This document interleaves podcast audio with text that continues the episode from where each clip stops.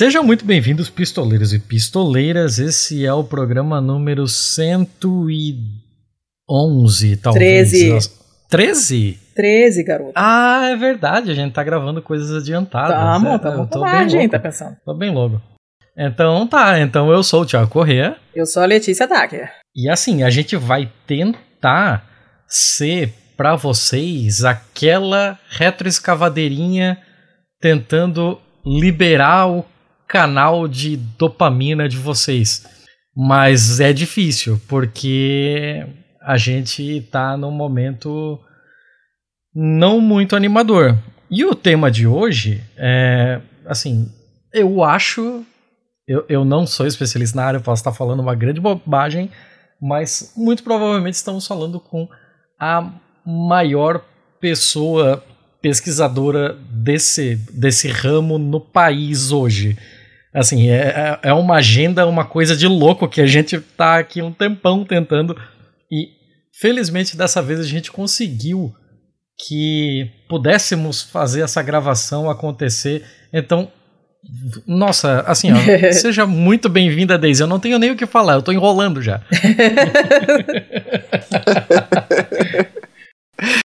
Eu que agradeço a oportunidade de vocês. Oi, Letícia, de estar com vocês, Letícia e Thiago. Oi para todo mundo que está nos ouvindo. Daisy, para quem chegou de paraquedas e para quem não tá ligando a TV nos últimos 15 meses. O que, é- assim, que é compreensível, quem é você? por sinal. A primeira coisa que eu diria é se cuide muito. Agora que Saiu, saiu da hibernação. Se cuide. São duas alegrias. Recuperar o movimento dos membros inferiores e superiores. É, é, e, e, e, e, aí só vem catástrofe, né? Aproveite bem esse momento da retomada dos movimentos e dos sentidos, porque depois é só se cuidando mesmo. É, Então, Daisy, é, assim, passa um breve currículo seu, ou assim, não precisa ser currículo, não precisa ser lattes, pode ser o que você achar que é realmente relevante e pertinente sobre a sua pessoa. Quem é Daisy Ventura? Eita, Co- como a gente, como a gente vai falar sobre pandemia, acho que a coisa mais importante dizer para quem nos ouve é que eu estudo pandemias há mais de 10 anos. Eu publiquei meu primeiro artigo sobre pandemias e estado de exceção em 2009. E na época todo mundo me achava estranha, né? Eu era aquela que o pessoal não queria almoçar junto, né? Porque imagina, em, em, em 2009, eu falando em pandemia, porque houve a gripe H1N1, mas o pessoal não se deu conta, não se deu conta mesmo, né, do que que tá. Não tem nada de novo na Covid-19, viu? Já vou avisando para vocês que tudo que a gente está vivendo já estava nas emergências anteriores. É, tanto nas, nas grandes gripes do, do século passado, como nessas emergências mesmo mais recentes, a gripe H1N1, o ebola, a, a emergência internacional do poliovírus, que está vigente, inclusive ninguém fala nisso, né? Mas nós temos duas emergências internacionais em curso: a, a, a Covid-19 e, e o poliovírus lá na, na, na região da Síria, Afeganistão, Paquistão, Nigéria. Essencialmente onde tem conflitos armados e mesmo onde a poliomielite já estava erradicada, ela voltou pela, pela degradação dos programas de imunização, dos sistemas de saúde. O Brasil foi epicentro de uma emergência internacional em 2016, Uhum. que foi a síndrome congênita do vírus Zika. Ninguém lembra dessas coisas, né? Então tudo já estava ali e eu estou eu, estudando isso há mais de, de 10 anos. E, e nesse percurso, eu, eu sou, minha formação é jurídica bem tradicional, escola bem ortodoxa. Eu fiz mestrado e doutorado na Sorbonne e na Universidade de Paris I, em Direito.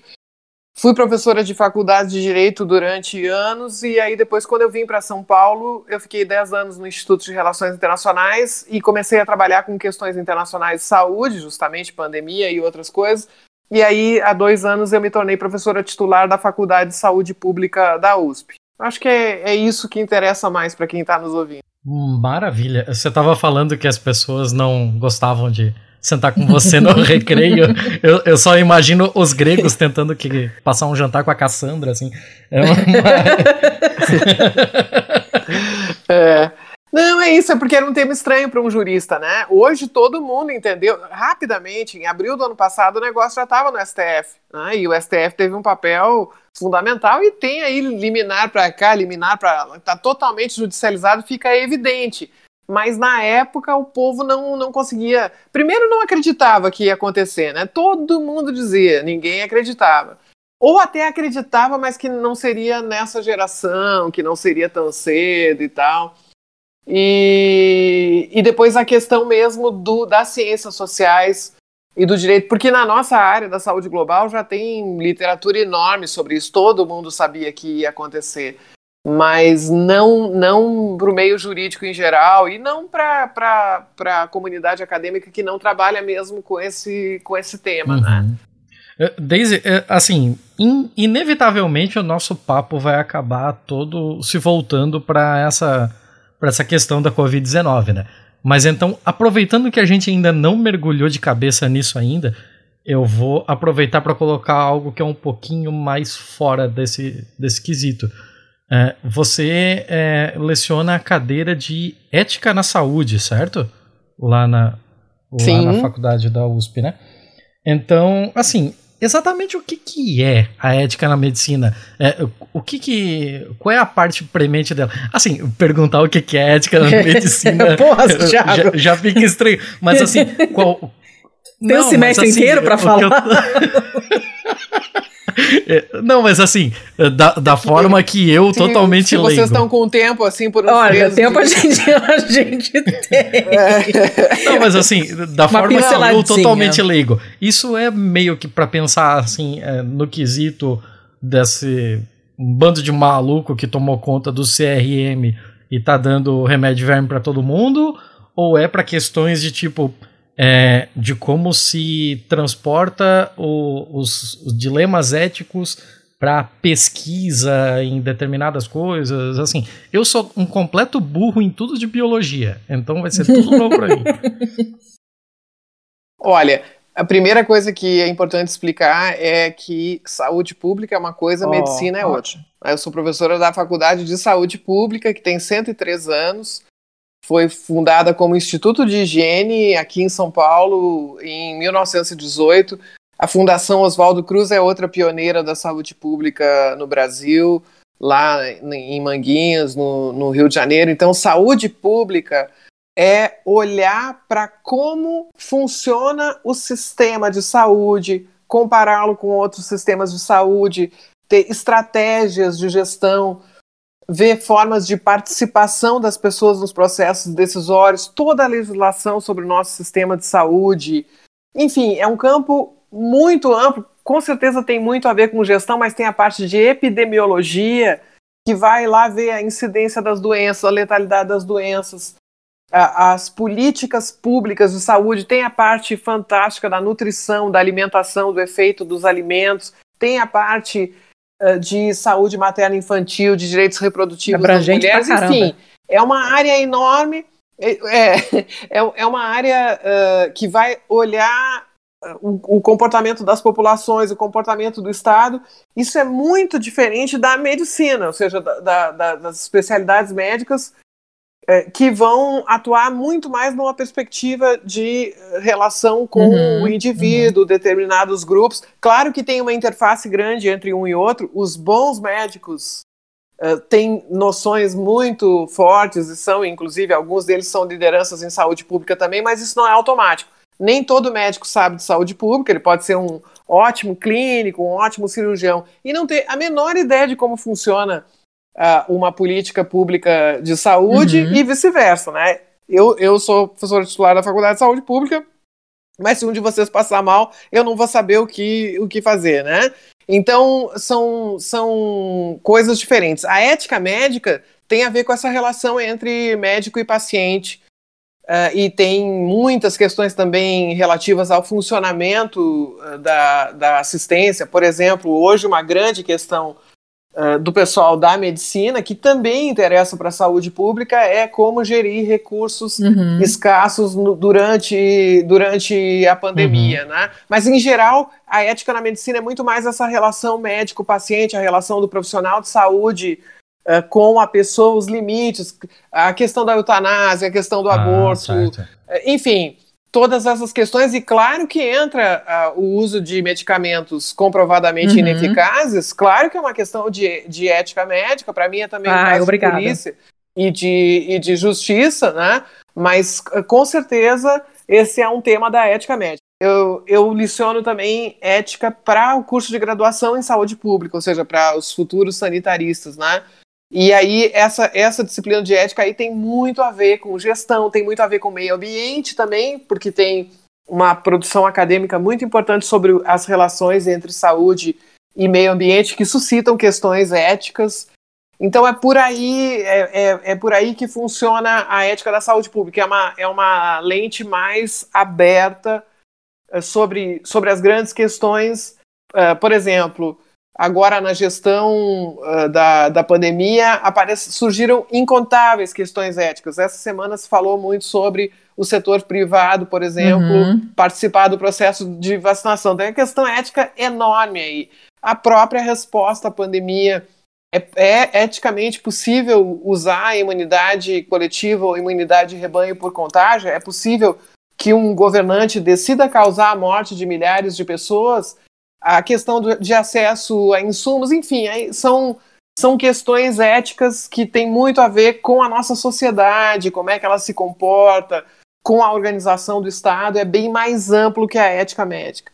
Como é que esse tipo de, de, de decisão, né? A gente está vendo essa, essa intersecção entre entre a, a, medicina e a saúde pública, nisso que você está falando, quando falta insumo e tal. Tipo, se você tem que decidir para quem vai um leito de UTI, porque tem uma fila, você tem uma decisão que é médica, né? Mas você tem também um, uma decisão que envolve a saúde pública. Como é que fica esse tipo de escolha? Quem que, como é que você faz? Você se baseia no quê? É, se uma família se sentir injustiçada, quem que ela recorre, quem, quem que rege esse tipo de decisão? Porque também eu acredito que não seja uma coisa que acontece todo dia, pelo menos não nessa escala, né? Porque a gente está vendo uma, uma novidade, embora, como você tenha dito, não deveria ser novidade, mas é. A gente está tratando como se fosse. Visibilidade é nova, né? Porque sim, essa questão, a famosa escolha de Sofia que está sendo mencionada Sim. aí, por exemplo, para quem vai o leito de, de UTI, ah, isso já acontece no SUS há muito tempo, com certeza não nessa escala, mas existe. A falta de leitos é uma realidade em muitas localidades uhum. do Brasil, assim como é uma realidade a falta de médicos, a falta de profissional de saúde, a falta de recursos. Isso existe, mas tu tem toda a razão em dizer que jamais nessa na contemporaneidade, jamais nessa nessa escala.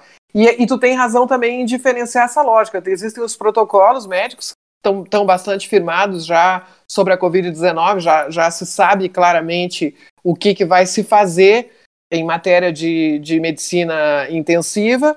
Esse é um olhar, e tem o outro que é o olhar da gestão. Por exemplo, para mim, a grande questão ética em relação a leitos hoje é por que, que os leitos dos hospitais militares não estão à disposição ah, para resposta à é. pandemia, né? Essa é uma questão uh -huh. típica de ética de saúde pública, né? Uh -huh. Tu vê que a lei Eu ia te amplia... perguntar, porque eu fiquei sabendo, conversei sobre, sobre isso hoje com uma amiga médica. É, essa é uma lente uh, que vai olhar um pouquinho mais de forma mais ampla do que aquela relação uh, médico-paciente. Uma outra uhum. questão de ética de saúde pública importante aí em relação aos leitos especificamente é todo mundo repetir que existe uma ocupação de 80, 90, 100% dos leitos.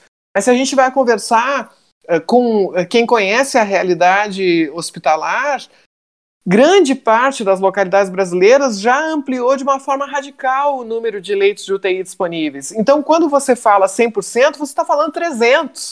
Você está falando uhum. 400, porque tinha, tinha 20 leitos, agora tem 80. Né? Então, uhum. a, a, é um esgarçamento da capacidade que usar essas expressões 70, 80, 90% dá uma impressão falsa, né? Uhum. E se eu coloco gente que não. UTI não dá em cerca, né? Quer dizer, UTI, os profissionais, os Exato. equipamentos. O pessoal acha que leito dá em árvore, né? Só botar uma caminha lá, bota um Isso. puxadinho e resolveu, né? Uma telinha, faz pipipi e tá. Não. Apitou, tá valendo. Exatamente. Então, a, a, a... Esses, esses números e esse grau de ocupação de, de leitos de UTI revela uma disfunção uh, monumental com consequências enormes, porque se eu tenho gente que não está treinada, não tem experiência, não tem rotina, é claro que a letalidade vai subir e é o que está acontecendo. A letalidade por Covid no Brasil está em curva uh, ascendente. Né? Uhum. Então, uh, não sei se eu consegui, mas é, é, é, às vezes é difícil de explicar, mas é muito fácil de viver. Quando está acontecendo, a gente vai olhar ali aquela relação entre aquelas pessoas que estão ali e a gente vai abrir um pouco a lupa e vai tentar olhar mais para o que está acontecendo. Aí a gente chega na ética da saúde pública, que é muito complicado porque envolve interesses uh, que são às vezes até antagônicos. E aí a gente faz o quê? Uhum. Quando tem uma coisa dessas, eu disse, não tem mais, não tem mais como colocar leito, não tem mais. E, e, e você precisa começar a tomar essas decisões individuais que são complicadas. O que que, que, que rege isso? Como é que, você, como é que você resolve isso no dia a dia? Os, os, profissionais já estão fazendo isso de acordo com os protocolos que eles têm. Claro que a reação das pessoas uh, é mais do que legítima quando alguém te uhum. diz: não, eu, eu optei por, por, distribuir esse leito dessa forma porque era um paciente que tinha mais chance de sobreviver. Uhum. Claro que isso é terrível de ouvir quando você é, é um afeto do, da pessoa que foi preterida, né? Uhum. Uhum. Mas o que me parece importante é o, a regulamentação deveria funcionar nesse sentido. Tem muita gente dizendo: ah, não, tem que melhorar os protocolos para entrar em mais detalhes se vai escolher o fulano que tem comorbidade ou o Beltrano que tem. Para mim, o caminho não é esse de jeito nenhum. Para mim, o caminho é a regulamentação, é evitar que a gente chegue à sobrecarga. Né? Uhum. quanto custa uma UTI, pelo amor de Deus? As pessoas têm ideia uhum. realmente de quanto custa uma unidade de terapia intensiva, quanto custa o oxigênio, quanto custa o sedativo e quanto custa a máscara, quanto custa o agente comunitário de saúde quanto, existe, quanto custa a campanha de prevenção. Então, isso é, uma, é um desatino. Para mim, a regulamentação tem que vir antes. E a gente tem que ter, do ponto de vista jurídico e ético, eu acho que a gente tem duas grandes questões no Brasil hoje. Primeiro, nenhum governante pode tomar a decisão de causar a morte de milhares de pessoas. É, é para aí que nós temos Sim. que olhar. Nós não temos Sim. que olhar para o médico que está ali uh, exausto há um ano vendo uhum. o que uhum. ninguém que, quer ver na vida. Ninguém, ninguém fez medicina, ninguém se formou e investiu para ver o que esses profissionais de saúde estão vendo. E, e eu falei médico, falo enfermeiro, falo assistente de enfermagem, falo fisioterapeuta, fonoaudiólogo. Uhum o pessoal da nutrição, o pessoal da limpeza, o pessoal do transporte, ninguém, ninguém se formou para ver mais de 300 mil mortes que poderiam ser evitadas. Então, a, a grande questão ética e jurídica é: um governante pode ter o poder de escolher uma estratégia que causa a morte de centenas de milhares de pessoas. Isso é admissível, ética e, e juridicamente. Esse é um ponto eh, que, que, que, é essencial. E o segundo ponto da ética da saúde pública, que eu acho fundamental no que a gente está vivendo hoje, é não é possível adotar medida restritiva de circulação sem proteção social. Então, todo governante uhum. que adotar uma, uma, o que se chama erradamente, erroneamente de, de lockdown, porque não teve lockdown no Brasil até hoje. Lockdown é o seguinte: ninguém entra, ninguém sai. Isso não uhum. teve em lugar nenhum aqui. Está sendo usado politicamente, está sendo usado uh, para fazer intriga, para mobilizar as pessoas, mas lockdown mesmo nós não tivemos em não lugar teve, nenhum. O que a gente é. tem é suspensão de atividades não essenciais, que é o, a, a a mínima das coisas quando a gente tem números como a gente tem hoje e sobrecarga uh, do, do sistema de assistência. Ah, é ótimo. Engraçado que a gente, esse assunto da. Rapidinho, Thiago, antes que eu perca meu fio de pensamento. Não, claro. A gente é, já chegou, já conversou muitas vezes, várias, vários programas nossos já acabaram tocando nessa.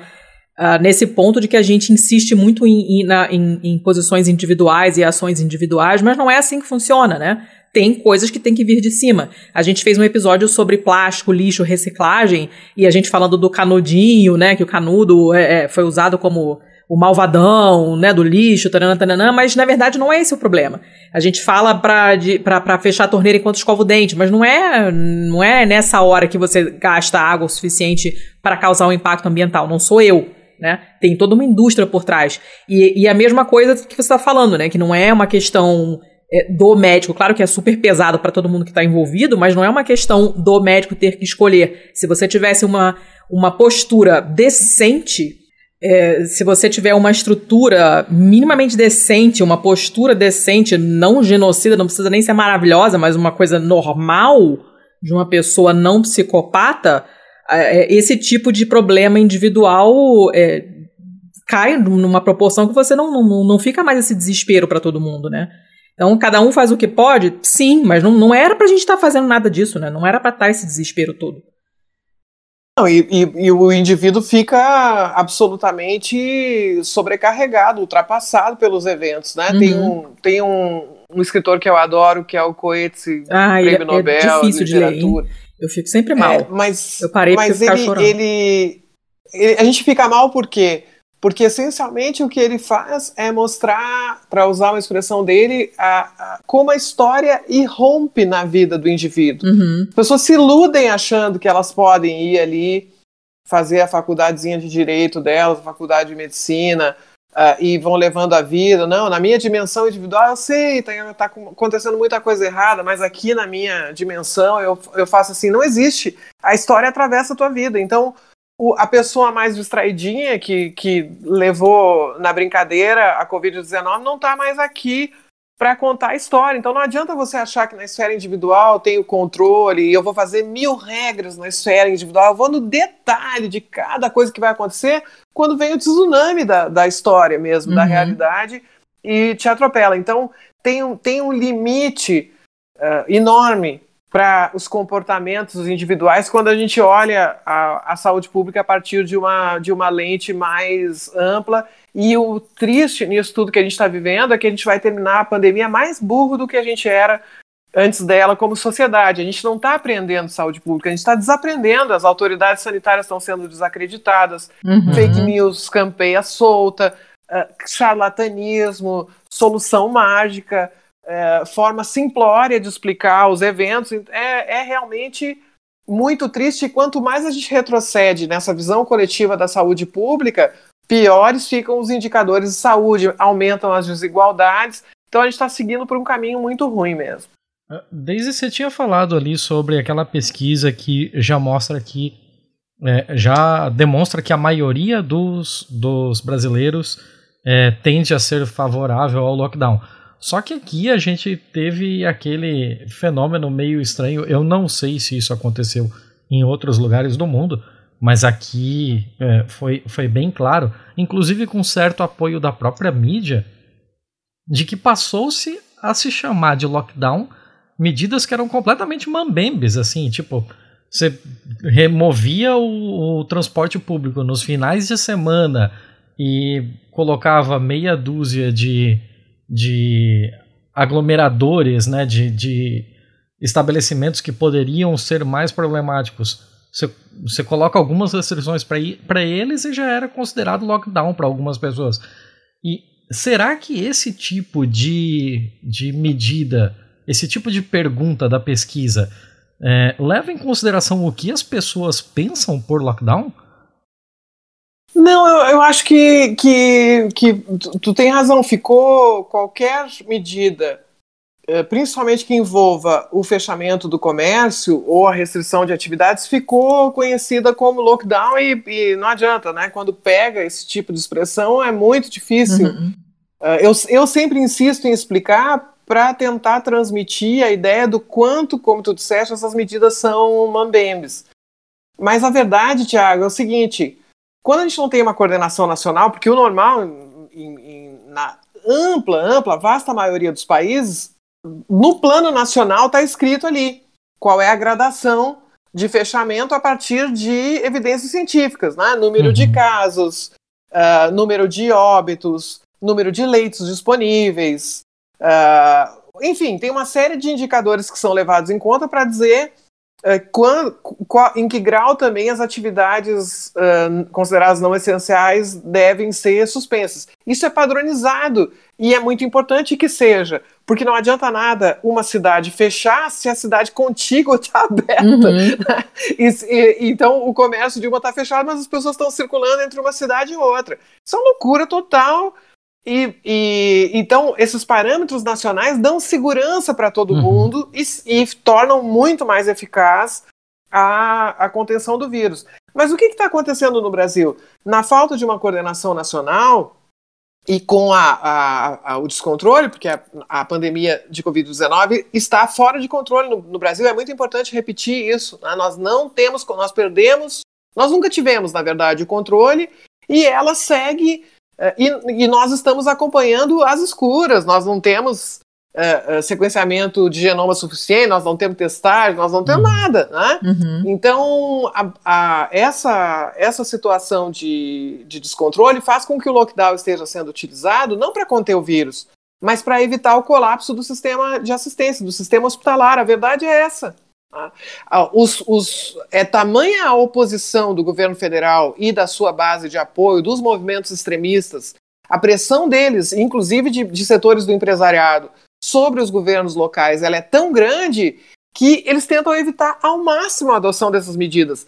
Não só pela pressão também, mas pelo fato de que, como existe esse ativismo social intenso e tem um percentual significativo, inclusive em algumas cidades, esse percentual é da maioria da população, que responde favoravelmente aos estímulos extremistas, a adesão pode ser muito baixa. Então também não adianta nada adotar uma medida se você sabe que tem gente trabalhando contra essa medida, uhum. fazendo, fazendo é, ativismo, distribuindo notícias falsas, atacando, fazendo manifestação, aglomerando sem máscara. Então, fazendo carreata em frente de hospital, né? Quer dizer, a, a, o, essa, esse ambiente hostil às medidas de contenção do vírus Uh, compromete, tanto age politicamente sobre determinados governantes, como também compromete a adesão. Então, na verdade, o, o, o, é isso que as pessoas chamam de lockdown está acontecendo só quando o colapso do sistema hospitalar acontece. Então, não, não é um, um lockdown para conter a propagação da doença.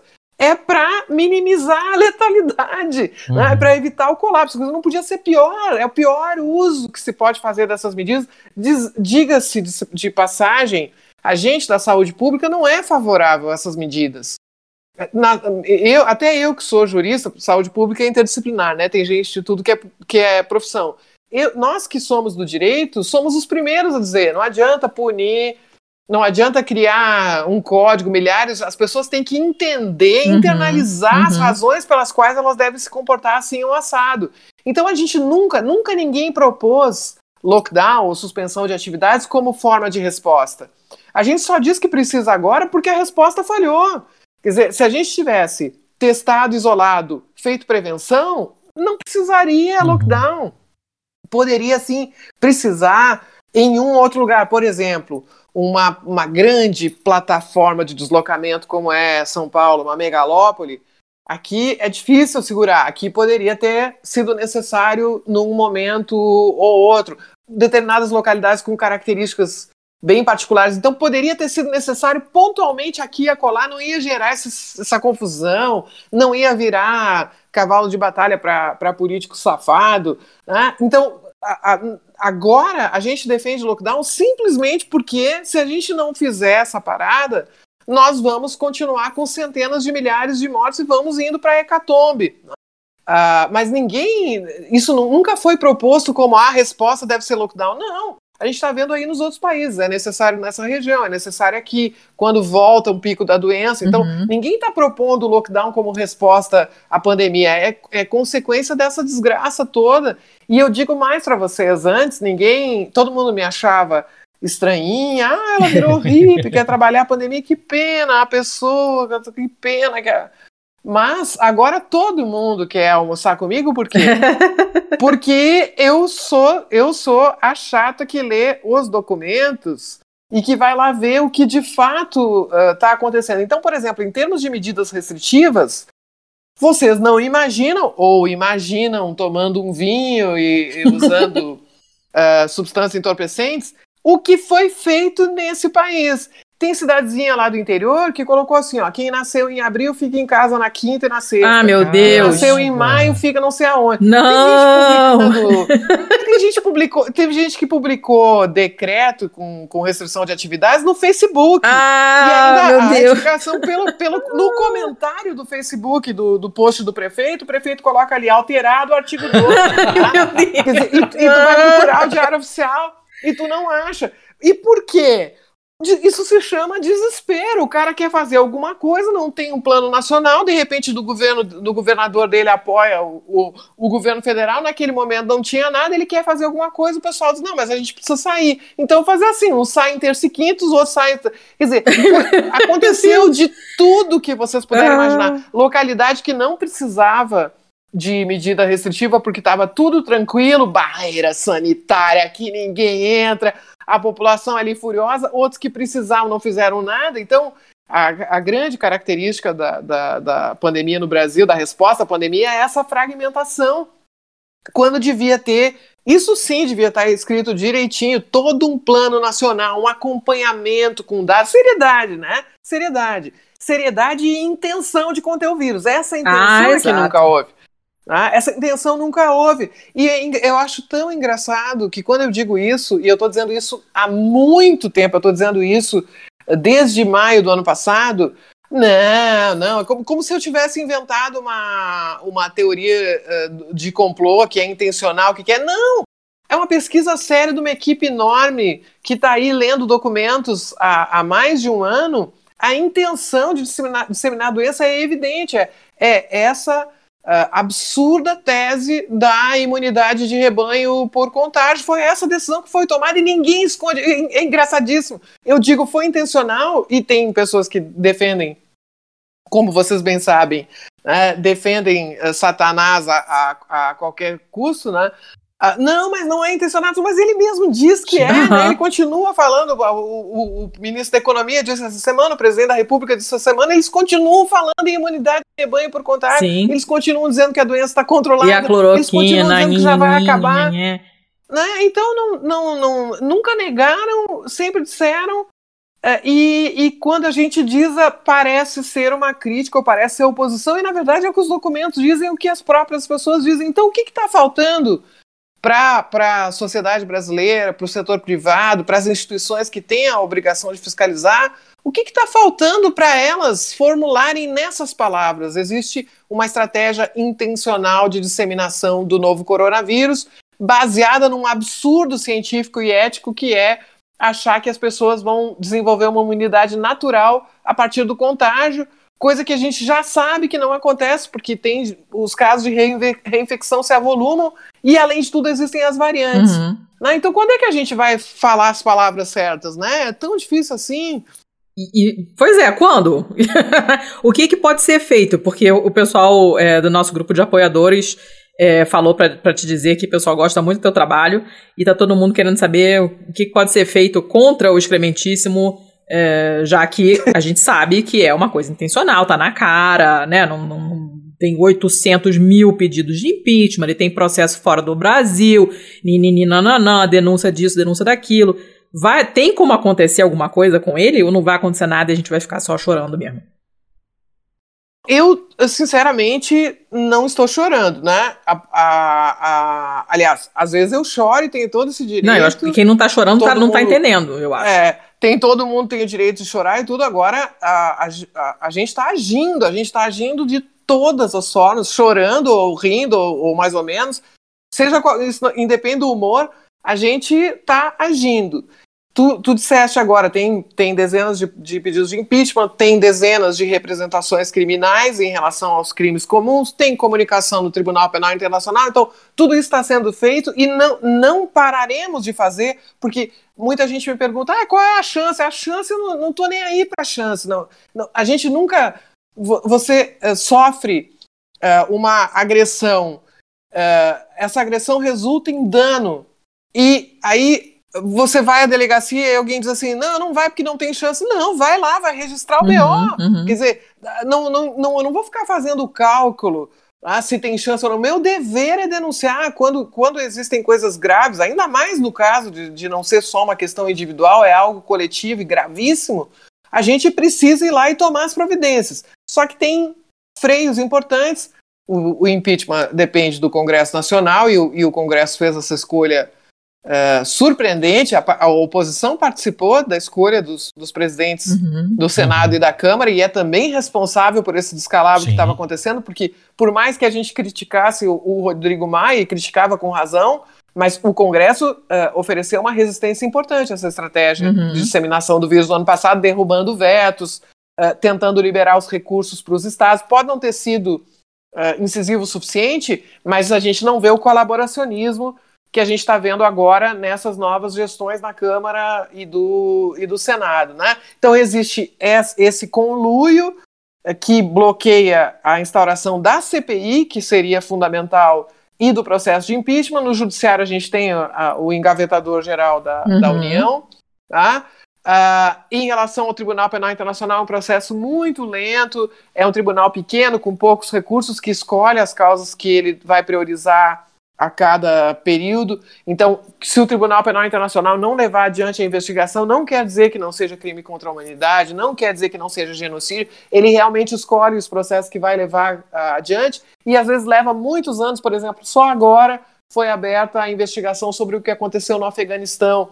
Então, imagina quantos uhum, anos, né, uhum. né, daquela, daquela ingerência dos Estados Unidos. Então, não, não são, no caso da, da, da jurisdição internacional, não são respostas rápidas. O sistema interamericano já tem muitos pedidos lá, é, com certeza é, já teve medida cautelar é, em favor de povos indígenas. Provavelmente essa questão chegue à corte, é responsabilização do Estado brasileiro, mas isso leva anos. Então, a gente, o que a gente precisa é fazer, documentar, colher os depoimentos das vítimas, colher dados, e sempre instruindo esses processos, alimentando esses processos, tanto na jurisdição brasileira como nas, na, nas esferas eh, internacionais. Isso dá um trabalho danado, é muito triste, mas a gente está fazendo, é muita gente que está fazendo isso, felizmente, muita gente da maior qualidade técnica, e nós estamos fazendo isso incansavelmente e vamos seguir fazendo. Agora, será que a resposta será jurídica?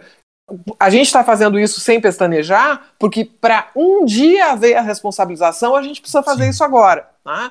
Mas, mas responsabilizar porque o processo leva o seu tempo, porque é preciso garantir a ampla defesa, porque ninguém que defende os direitos das pessoas quer vingança, a gente quer julgamento justo uhum. para esses criminosos, né?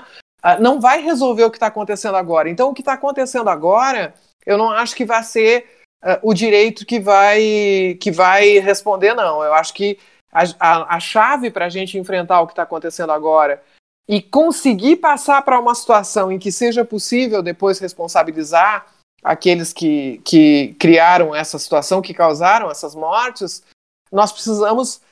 Para mim, a chave é como mobilizar essas 70 ou 75% uh, por cento, uh, da população brasileira que uh, não alinha automaticamente com o governo federal. Né? Uhum. Né? Quando, a, muita gente me pergunta como é que eu explico que tem a gente que ainda apoie uh, o governo federal nesse percentual aí que vai de 25% a 30%, mesmo diante de 300 mil mortes e de tantos desaforos, tantas declarações abjetas, tantos gestos abjetos, uh, tanto mal que, que, que está sendo causado, como é que eu explico? Eu acho bem fácil de explicar de acordo com as estratégias de, de, de atuação política das extremas direitas, a tradição escravocrata brasileira, a tradição uhum. autoritária brasileira, eu não acho difícil entender como é que isso é possível. O que realmente eu não consigo entender é como é que 70% a 75% que não, não fazem parte dessa seita, que buscam informação de outras fontes que não são uh, fontes de disseminação de fake news, por que estão tão apáticos? Por que estão tão indiferentes? Por que, que toleram que isso. Ah, isso realmente eu tenho uma dificuldade enorme de explicar. E, e o caminho é aí, quando a gente conseguir eh, uma mobilização da sociedade que diga não é possível, não é uma questão de partido X ou partido Y, não é uma questão ideológica, não é, não é nada. É, não é possível. Não é possível ter centenas de milhares de mortes que a gente pode uhum. evitar. Não é possível destruir o nosso sistema de saúde dessa, dessa maneira e destruir tantas famílias e a vida de tanta gente grátis, grátis. Então, ah, quando a gente conseguir fazer isso, todo o resto se alinha, porque a, a nossa classe política é extremamente permeável à opinião, o setor privado extremamente permeável à, à, opinião também, à, ação dos consumidores, uhum. à mobilização de uma forma geral. Tanto é assim que alguns, alguns momentos em que houve mobilização, a gente conseguiu evitar muita coisa. Né? Agora, por que essa mobilização arrefece? Por que, que ela ainda atinge um percentual pequeno de pessoas? Isso a, a, a gente sempre diz, não, mas agora não é possível, né? agora as pessoas vão ver. Não, não, não adianta. Não adianta. As cenas do Amazonas, agora estamos nos aproximando aí de ter um número maior de diário de óbitos do, de, do que de nascimentos num país como o Brasil. Os impropérios todos que existiam para dizer foram ditos. As atitudes inaceitáveis que, que tinham para ser tomadas já foram e a, a população brasileira continua apática. Uhum. Então, aí para mim está a chave do que vai acontecer conosco. Sim, é, é o tipo de situação que não dá para sustentar até a próxima eleição. Né? Não, de jeito nenhum. Não, nós temos que chegar à próxima eleição, né? Ah, então, é, é, algo assim, realmente, é muito. É, é, é chocante demais ver a apatia da sociedade brasileira diante do, do, que, do que está acontecendo. E, e o engraçado é que ainda cada vez que, que eu falo em público, as pessoas me perguntam: uh, e o que, que a gente pode fazer? Só essa pergunta já é um indicativo da situação uhum. desesperadora que a gente está, né? Você não tem que perguntar o que fazer. Eu nunca perguntei para ninguém o que fazer. Eu fiz. Ah, a, gente, a gente publicou esse estudo de diversas formas, a gente está aí dando a cara a tapa divulgando em tudo que é lugar. O BMJ Opinion já divulgou o segundo artigo nosso sobre esse estudo. A gente vai onde pode, além de todas as nossas atividades e tudo, a gente dedica uma grande parte do dia a isso. Meu marido está no front, é, é, médico infectologista, trabalha em, ah. em UTI. Quer dizer, a gente a gente está dando uma parte importante da nossa vida e, inventando o que a gente pode fazer. O que a gente pode fazer, a gente faz. E tem tantos amigos que dizem, ainda checam, né? Tem certeza que a gente não fez, que a gente não, não esqueceu ou não deixou de fazer alguma coisa que a gente podia ter feito hoje. A gente a está assim nesse ponto, e não, não, não é de agora, né? não precisou ter esse número de mortes para a gente chegar no ponto de engajamento que a gente está hoje. sempre tentando ter uma ideia nova, sempre, e é isso que cada pessoa tem que fazer. Quem não está nas redes sociais tem que entrar, uhum. quem está e vai pouco tem que ir para o pau nas redes sociais tem que ir lá enfrentar a lista de WhatsApp da, da família, tem que inventar formas de, de, de, mobilização, tem que fazer pressão, porque essas instituições que estão se omitindo no controle, elas são suscetíveis de pressão, sim.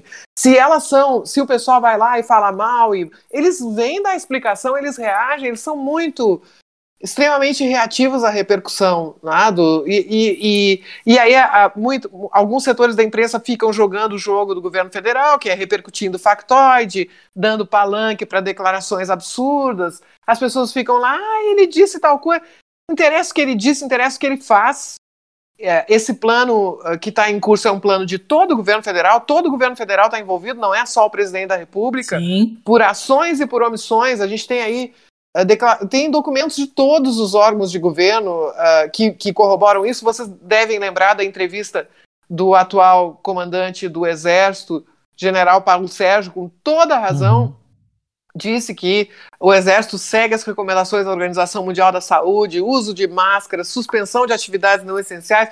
Tudo isso está sendo feito no Exército.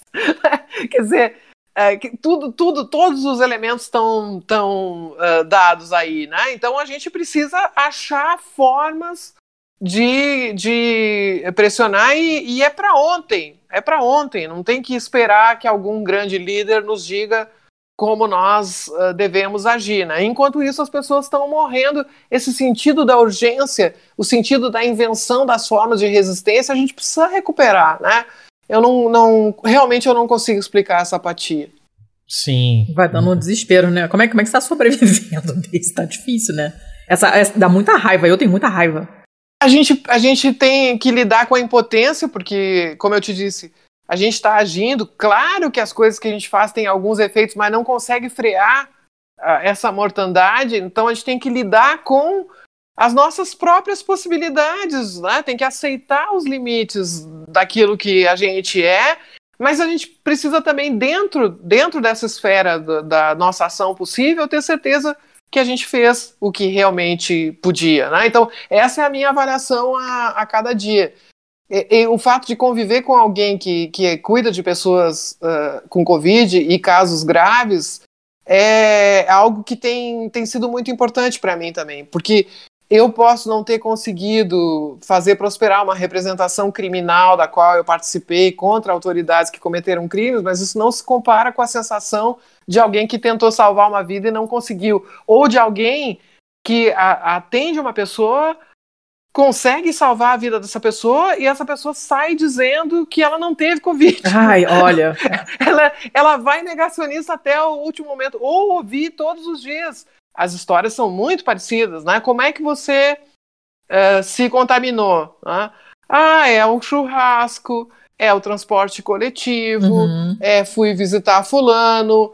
Uh, essa essa uh, é muito duro, é muito duro, é muito duro para quem está na linha de frente todos os dias ver isso.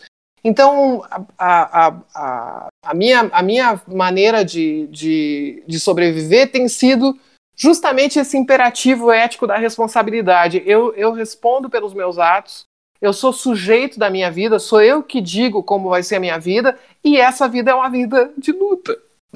Ah, então, se tá dando certo, se não tá dando certo, a gente não tá conseguindo impedir esses crimes, mas eu tenho certeza, cada vez que eu coloco a cabeça no travesseiro, que eu fiz tudo que eu podia fazer aquele dia. E, e eu tenho eu tenho esperança de que isso não vai, não vai passar batido, nada disso ainda vai ter sido em vão. A gente vai. A gente ainda vai colher frutos disso tudo. Seja. Pode demorar, pode levar tempo, mas a gente ainda.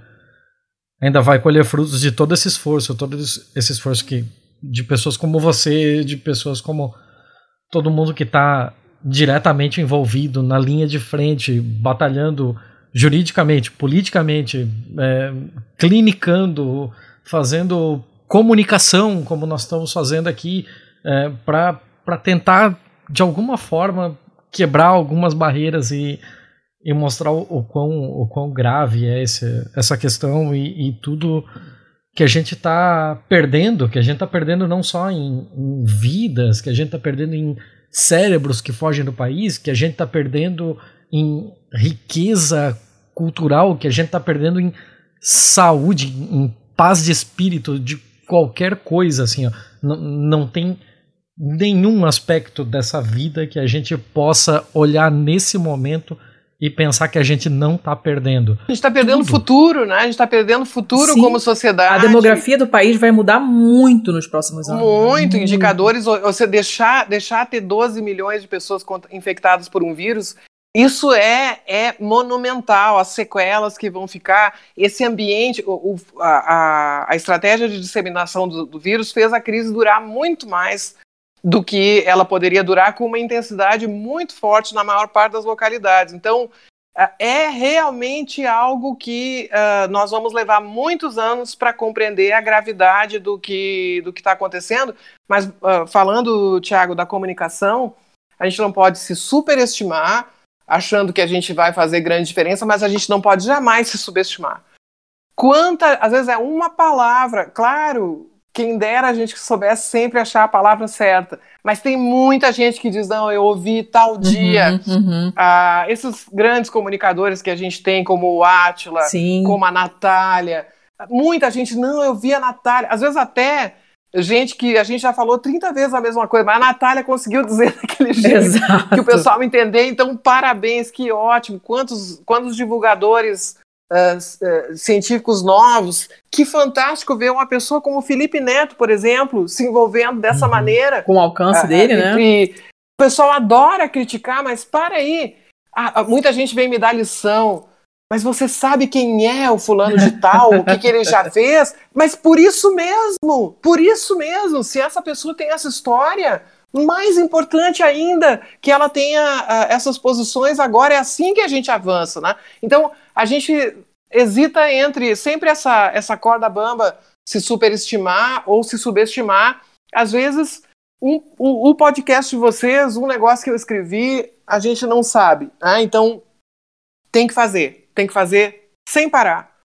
Tem que ir indo e fazer o que a gente acha que é uh, nosso uh, dever fazer.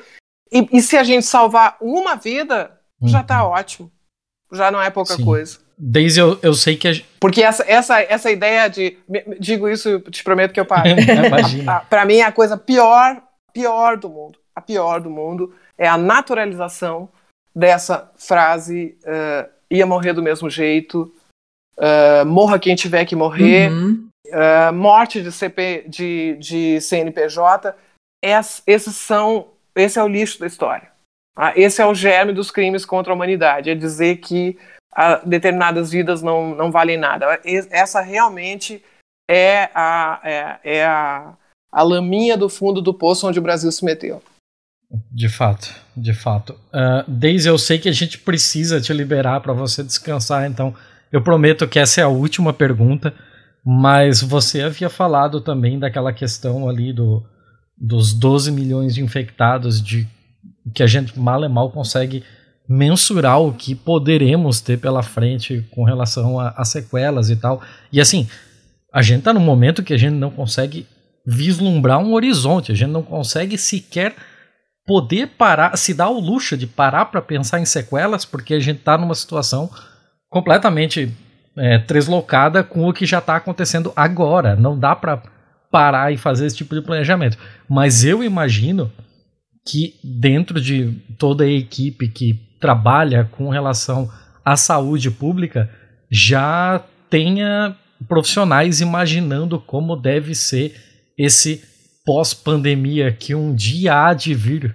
E, e, assim, o que, que a gente já pode vislumbrar de como vai ser esse pós-pandemia? Tem alguma coisa assim que pelos estudos que a gente já sabe ou, ou que a gente já sabe sobre a, as sequelas, as consequências, a gente já pode imaginar assim de, por exemplo, coisas que precisaremos adaptar no nosso sistema de saúde para cuidar do que venha a ser um caso muito comum por causa dessas sequelas? Uh, acho que a, prim a, primeira uh, coisa importante é que esse pós-pandemia uh, é totalmente incerto. Se a gente não conseguir, por exemplo, os países que dependem exclusivamente da COVAX, que é essa aliança pela vacina protagonizada aí pela Organização Mundial da Saúde, a Fundação Gates e outros parceiros, Uh, esses países que dependem só dessa aliança podem ter uma baixíssima cobertura uh, vacinal e a Covid-19 pode se tornar endêmica uhum. uh, nesses, nesses lugares. A gente também vai avançando aos trancos e barrancos. O fracasso do Programa Nacional de Imunização, se ele vier a acontecer, e, e ainda mais se existir esse fura-fila, há uma grande probabilidade de que aconteça, a gente tem risco de ficar com surtos uh, com, com intervalos uh, regulares de tempo, novas variantes da doença, a gente corre o risco de ficar preso, ou em todo caso, uma parte importante da população ficar presa uh, nessa, nessa doença e nas suas variantes. Né? Então, a primeira incerteza é sobre se haverá um pós-pandemia ou não. Pode até haver, provavelmente haverá, né, o pós-emergência, né? o pós-pico, pós-manifestação mais intensa da, uhum. da doença mas com certeza nesse, nesse ritmo que nós estamos, ela veio para ficar e vai deixar consequências trágicas sobre o sistema de saúde, os profissionais de saúde, os indicadores de saúde brasileira. É um, é um fenômeno de grande magnitude, já teria o um impacto, mesmo que existisse uma resposta adequada, com a, a, a opção por deixar a doença é, evoluir naturalmente, com resistências pontuais de alguns governos, aí fica ainda mais difícil de prever. É muito difícil. Acho que o, mais importante é a gente se dar conta que tudo isso está sendo jogado agora. Se a gente não conseguir pôr um freio na, na, nessa, nessa maneira de tratar a pandemia, vai uhum. ser pior ainda. Já, já vai deixar efeitos muito graves, tudo vai ser pior. Tudo, absolutamente tudo vai ser pior. Fome, a gente já está vendo aí, né? A, a todos os indicadores sociais Uh, só, claro, quem já tem muito dinheiro ganha mais dinheiro ainda durante as crises, né? Tá melhor posicionado sempre para ganhar Sim. mais dinheiro ainda. Mas para todos os, os mortais vai ser muito difícil. Tem muitos cenários, muitos modelos que estão sendo uh, feitos, mas eu não. Eu acho que a, que a questão central é entender o quanto a gente ainda está longe de, de falar em pós-pandemia. Uhum. Não, super entendo.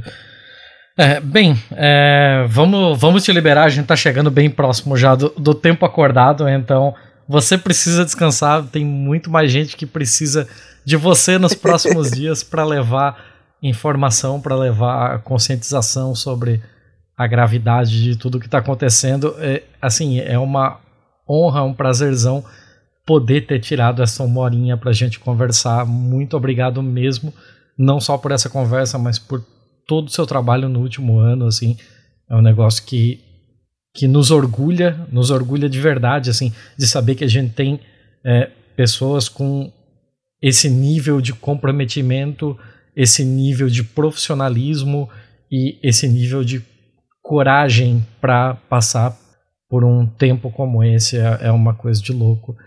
Uh, mas assim, a dona Letícia não está mais aqui, teve que fazer o resgate de sua filha, mas eu vou aproveitando aqui que estou sozinho e cedo a palavra para a gente fazer o nosso pequeno bloquinho do A Balada do Pistoleiro, que é o nosso quadro para dar algum tipo de recomendação seja cultural, seja receita, lugar, livro, tá valendo tudo. O que, que você manda para nossa audiência, Daisy?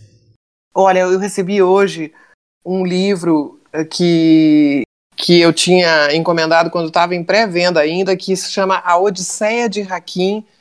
É o terceiro volume uh, da, da trilogia do Fabien Tourmé, que é um, que é um cartunista uh, francês uh, que conhece muito bem o Brasil, é casado com uma brasileira. E nessa Odisseia de Hakim ele conta a história de um refugiado sírio em detalhes que eu nunca tinha visto. Eu, há muitos anos me interesso pela questão de migração e refúgio, já, já fiz muita coisa, atuei profissionalmente uh, nessa questão e me interessou sempre muito pessoalmente, mas eu nunca tinha visto uh, uma riqueza de detalhes tão grande assim. Eu acho que só a, a, os quadrinhos uh, podem fazer. Eu diria que é uma espécie de. Assim como o mouse tá para a, o Holocausto, o, o, famoso livro do uhum. Art Spiegelman, tá para o Holocausto. O, por enquanto, o Fabiano Tomé está no meu ranking em primeiro lugar nessa, nesse relato sobre o que é o deslocamento do refugiado. É muito mais complicado do que as pessoas podem imaginar, tem muitas nuances, e ele conseguiu transmitir isso nessa trilogia, uma publicação da editora Nemo, e eu comprei uh, pela internet da Livraria Martins Fontes. Eu acho que é uma leitura uh, muito linda e, e que, uh, na verdade, eu escolhi fazer essa recomendação, Tiago, porque quem lê esse, esses quadrinhos aqui nunca mais reclama do confinamento. Sabe aquela pessoa que diz: ai, é pela minha saúde mental que eu tenho que viajar, eu não aguento mais ficar fechado. Vê o que é o deslocamento de uma família de refugiados, todos os lugares que ele passou. As pessoas têm essa ideia errada, né? Que o refugiado sírio, ah, eu vou para o Brasil ou eu vou para a França. Não, ele passa por N lugares antes de chegar a algum lugar e nas condições uh, mais uh, terríveis que a gente pode imaginar. Não dá para se queixar de confinamento nunca mais depois de ler isso. E eu aproveito também para te agradecer por essa oportunidade dessa nossa conversa e pelo teu reconhecimento e te dizer que tem muito mais gente uh, como eu, felizmente, precisa ter muito mais, mas de qualquer maneira, uh, fel felizmente eu estou longe de ser a única e eu sou, uh, tenho as condições de fazer o que eu faço porque eu estudei numa universidade pública, porque eu sou professora de uma universidade pública, porque eu me beneficiei do, do extraordinário edifício de uh, educação superior, inclusive pós-graduação de altíssimo nível que a gente teve. Quando eu fui fazer meu mestrado, meu doutorado fora, eu fui com bolsa do CNPq, uh, eh, e, e eu tenho as qualidades técnicas e humanas que eu tenho por esse investimento público. Então, na verdade, quando uh, os extremistas atacam a ciência e a universidade, eles estão tentando evitar que existam pessoas como eu, como a Natália, como a Atila, como tantas pessoas que estão lutando hoje, que tenham capacidade crítica e, e tenham um compromisso com as vidas humanas. Né? Por isso que uh, é bom sempre abrir a lupa um pouco mais ampla do que a nossa dimensão individual. E te agradeço muito a oportunidade até de dar algumas risadas com imagina, vocês como eu dei hoje. Imagina, se precisar de risada, estamos aí, é só chamar. Mas, mas é, é, a recíproca é muito verdadeira. Muito obrigado. Eu vou aproveitar a sua dica para anexar uma que eu já dei aqui há algum tempo, mas que eu acho que vale a nova, novamente a recomendação, que é uma série, uma pequena série de, de podcasts feitos pelo Fumaça, que é um, uma equipe de jornalismo independente de Portugal, chamada A Serpente, o Leão e o Caçador. E o primeiro episódio conta a história de um rapaz e toda a odisseia dele da Guiné-Bissau até buscar refúgio em Portugal. E é uma coisa completamente absurda, assim, ele foi escravizado no caminho, ele foi ah, roubado no caminho, Nossa. ele passou por um milhão de coisas e é um episódio de meia horinha só e que coisa primorosa, é muito, muito bom. Ah, eu vou ver. eu, eu até ia dar outra dica, mas agora, como eu já dei essa, eu nem. É, até abro mão da última. Oi, dona Letícia, você voltou bem a tempo de dar a sua dica. Voltei, que bom, deu tempo. Fui correndo, voltei correndo. É, a minha dica, já que a gente falou sobre comunicação e, e essas coisas todas, né? Eu vou deixar de dica um canal do Telegram que é organizado por. Ai, esqueci o nome dele, cara o cara que agora tá ajudando o pessoal do Medo e Delírio em Brasília. Bernardo, né? Não. E esse canal. Bernardo, obrigada. Uh, e esse, esse canal se chama Cortes, Medo e Delírio. Então ele, ele pega, ele separa pedaços, exatamente do jeito que a gente ouve no, no Medo e Delírio em Brasília, né? A, a, o excrementíssimo falando e depois uma contestação, ou o excrementíssimo falando A e dois minutos depois ele falando anti-A, né? Porque a gente sabe que ele se contradiz o tempo todo, ele mente. Então, tem são, são pedacinhos, trechinhos que são ótimos para mandar no zap, porque não tem como contestar, é a voz daquele verme falando. Falando uma coisa agora e falando outra coisa depois, ou ele falando uma coisa e alguém falando, hum, ele está mentindo, porque segundo o tananana, o que ele falou tá tudo errado, né? Então são coisas boas de jogar no zap. Então esse é o corte de medo, medo, delírio, medo delírio. E tem também o Desmentindo o Bolsonaro, que se não me engano também tá no Twitter, mas tá no Face, como tem muita gente ainda no Face, né? O pessoal é, mais velho não costuma frequentar muito o Twitter, né? Então, assim, tia, é, tiozão do pavê, é, aquele o teu pai que fala merda, que se recusa a se vacinar porque o mito mandou não se vacinar, porque a vacina, não sei o quê tem tudo isso no, no, no Face e eles fazem esse trabalho muito bem, que é uma coisa que deveria estar sendo feita desde a campanha eleitoral, na verdade, né? Fazer esses recortes. Olha, ele falou isso e ele está mentindo. E aí você do lado, logo imediatamente depois, explica e prova que ele está mentindo. São coisas bem curtinhas, são vídeos curtinhos que dá para baixar uh, e mandar pelo zap e são eficazes. Normalmente a pessoa cala para de falar, porque não tem, não tem que responder. Não dá, né? Você não tem como contestar o óbvio. Ela pode continuar repetindo a mesma coisa, mas você vai deixar claro para todo mundo que está ouvindo, e eu atualmente eu jogo para a plateia, porque esses, esses, é, esses dos 25, 30% você não consegue convencer de nada, não adianta, mas sempre tem alguém ouvindo, sempre. Sempre tem alguém lendo o comentário, e é nessa pessoa que a gente que eu tenho esperança de chegar usando uma coisa desse tipo. Um vídeo incontestável que todo mundo já viu, que saiu no Jornal Nacional, e do lado, logo imediatamente depois, a explicação de por que, é mentira e etc e tal. Acho ótimo. São maneiras eficazes uh, de contestar e cuidem da sua mucosa gástrica porque não tá fácil para ninguém.